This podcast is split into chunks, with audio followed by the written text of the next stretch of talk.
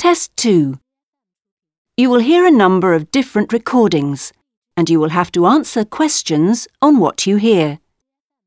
There will be time for you to read the instructions and questions and you will have a chance to check your work. All the recordings will be played once only. The test is in four sections.